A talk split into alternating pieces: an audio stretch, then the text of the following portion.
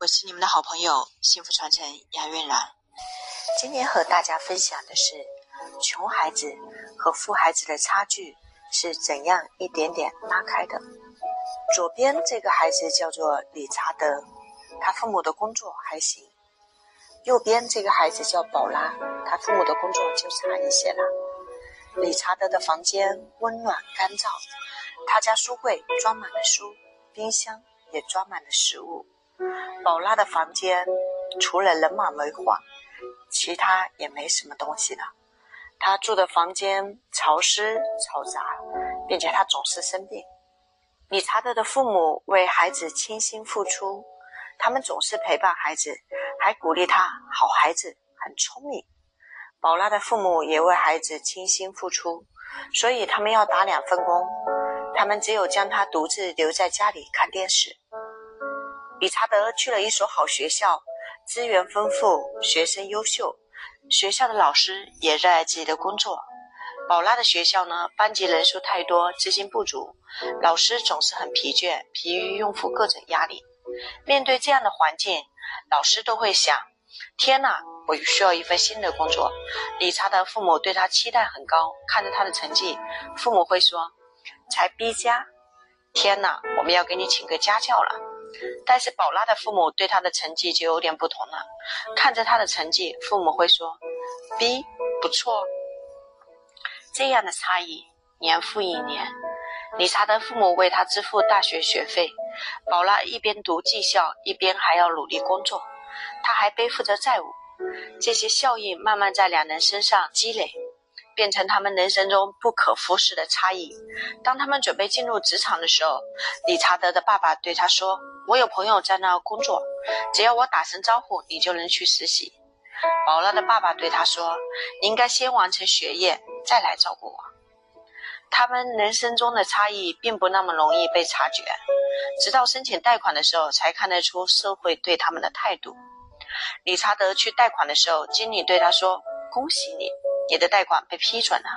宝拉去贷款的时候，经理对他说：“我们帮不了你，或者你去另一个地方试试。”或许因为别人如此待他，理查德开始相信他值得被别人好好对待，他的成就都是靠自己。或许因为别人如此待他，宝拉开始裹足不前，学着掂量自己的分量。在理查德的庆功宴上，宝拉和他相遇了。宝拉作为服务生，正端着一盘食物分给在场嘉宾。此时，人们正在好奇地询问理查德：“你的成功秘诀是什么？”理查德拿起一块食物，自信满满的说：“不抱怨，努力工作。我讨厌别人的施舍，从没有人端着盘子递给我什么东西。”虽然此时此刻他正从宝拉端来的盘子里拿起一块食物，但他说这句话时，却对这个事实视而不见。马太效应说：“富人更富，穷人更穷。”美国大学研究结果也发现，富人的孩子更可能成为富人，穷人的孩子更可能成为穷人。这个循环很难打破。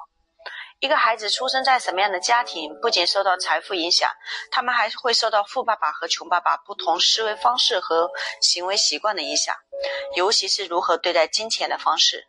虽然马太效应并不容易打破。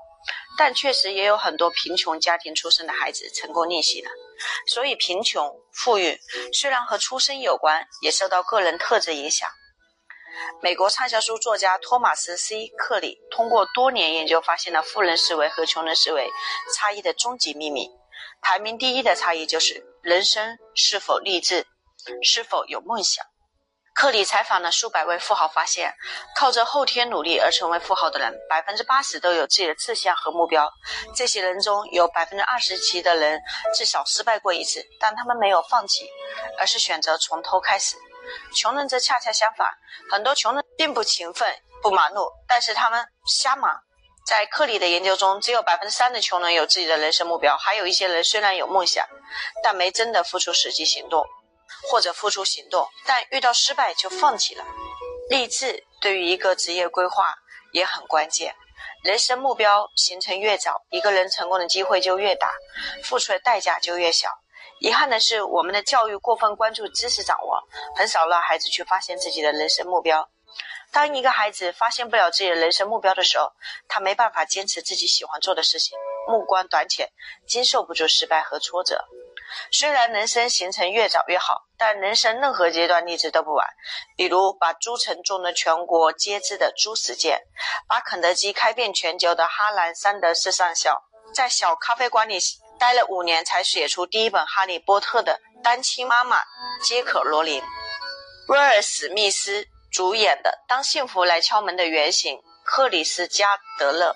从一个无家可归的单亲爸爸，到现在拥有自己私募股权基金的富豪，没有人生目标的人越勤奋越失败，因为他们精力没放在一个目标上，时间就浪费了。人生目标如此重要，应该怎样去发掘它呢？最好的人生目标由外部需求、个人天赋和兴趣相互作用而成。天赋会使得一个人比其他人更擅长做某些事情。一个人越擅长做一件事，他就会越愿意去做。兴趣会使一个人自愿花时间在某个领域上。有人计算过，要成为某个领域的专家，需要在领这个领域花上一万个小时。感兴趣的工作会使一个人持续待在一个领域积累。天赋和兴趣对一个人发现人生目标很关键。一个人若立志成为艺术家，但却没有艺术家的天赋，他可能在某个艺术领域勤奋多年，也无法成为艺术家，更别说成为大师。如果一个人既没艺术天赋，还没有兴趣，被逼着在某个领域学习，每一次学习对他而而言都是一次无聊而痛苦的经历。兴趣和天赋高度相关，有某种天赋的人，往往也会在相关领域发展出兴趣。当一个人考虑如何用自己的天赋和兴趣为外界提供价值，这就是一个好的、最好的人生目标。寻找自己人生目标前，问自己三个问题：我的天赋是什么？我的兴趣是什么？我怎样用我的天赋和兴趣给别人提供价值？当你回答完这三个问题后，再问自己两个问题：我的人生目标会给别人造成伤害吗？我的目标符合道德标准吗？这两个问题能够保证你终目标终身有效。如果我同学能够在高中时运用这种方法发现自己人生目标，他选择专业时就会考虑更远。如果他在工作几年后能够用这种方法发现人生目标，考研失败一次也没什么大不了的。如果现在他能用这种方法发现自己人生目标，也能找一条适合自己的路，只是每晚一年付出的代价就越大。如果你希望自己孩子尽早发现自己的人生目标，帮助他发现自己天赋和兴趣，然后找一条能为别人提供价值的路。让我们一起每天相约，相约在我们的直播间里面，在我们的音频里面。如果你觉得好，我们一起去传承。我爱你们。